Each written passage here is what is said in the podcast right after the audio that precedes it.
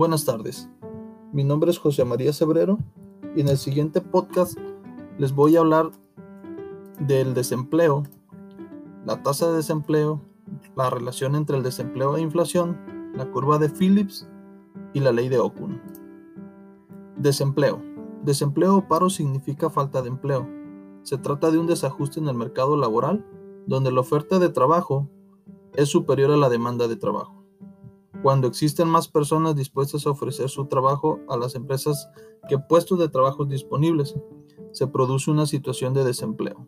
Cuando existe gente que no tiene empleo, se conoce como un desempleo o paro.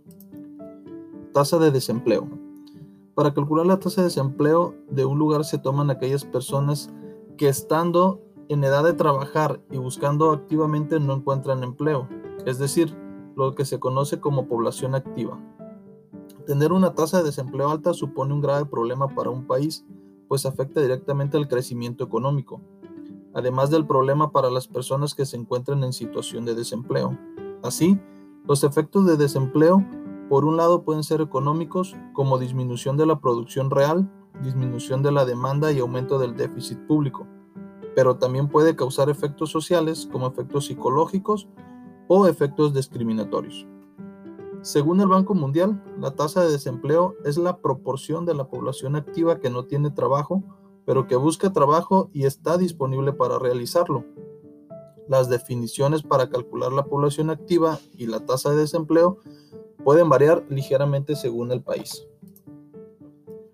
Los tipos de desempleo se clasifican en estacional, friccional, estructural, cíclico y encubierto. ¿Qué relación hay entre el desempleo e inflación? El desempleo e inflación pueden tener efectos muy negativos para cualquier país. Es por esto que son dos de los principales objetivos macroeconómicos de cualquier país. El problema que surge muy a menudo es que para reducir el empleo tenemos que aumentar la inflación, y si queremos disminuir la inflación, tendremos que aceptar un mayor desempleo. Es importante que diferenciemos cuando la economía va bien o cuando va mal. Cuando la economía va bien, el país se encuentra en una buena situación, se crean nuevas empresas y las que ya existen ven cómo aumentan su producción y sus ventas. Todo esto hace que necesiten más trabajadores y que el desempleo baje. Como hay mucha gente trabajando, el consumo aumenta, lo cual anima la creación de nuevas empresas y que el desempleo siga bajando cuando la economía va mal, las cosas van mal y entramos en crisis. Empiezan a desaparecer empresas y muchos trabajadores pierden su puesto de trabajo, aumentando así el desempleo. Como ahora hay menos dinero, en general, en manos de las familias, el consumo disminuye y las empresas ven cada vez menos. En esta situación, las empresas para intentar vender bajarán los precios y la inflación desaparecerá. Inflación y desempleo se convierten así en dos gemelos malvados, ya que cuando conseguimos uno tenemos problemas con el otro. Por tanto, en muchas ocasiones, para conseguir el objetivo de bajar la inflación, tenemos que aceptar un mayor desempleo, y para disminuir el desempleo, tenemos que aceptar una mayor inflación. La curva de Phillips es una representación gráfica que muestra la relación entre desempleo e inflación. Establece que un aumento del desempleo reduce la inflación y viceversa. La disminución del desempleo se asocia con una mayor inflación, es decir, la curva de Phillips pone de manifiesto que no se puede conseguir mismo, al mismo tiempo baja inflación y alta tasa de empleo. ¿Por qué? Porque cuanto mayor sea la demanda agregada, mayor será la tensión de los precios, por lo que estos subirán mientras disminuye el desempleo.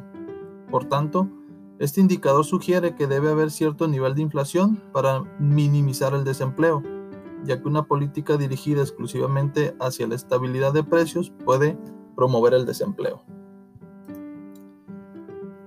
La ley de Okun es la relación empírica entre las variables tasa de desempleo y producción de un país.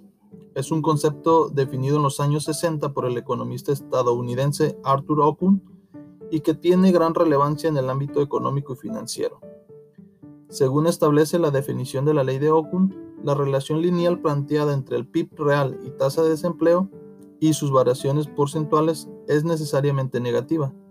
A grandes rasgos, este concepto señala que las economías en situación de crecimiento o expansión y una población activa estable tienen que aumentar su número de trabajadores y así crecer su nivel de producción, lo que haría bajar los datos de paro.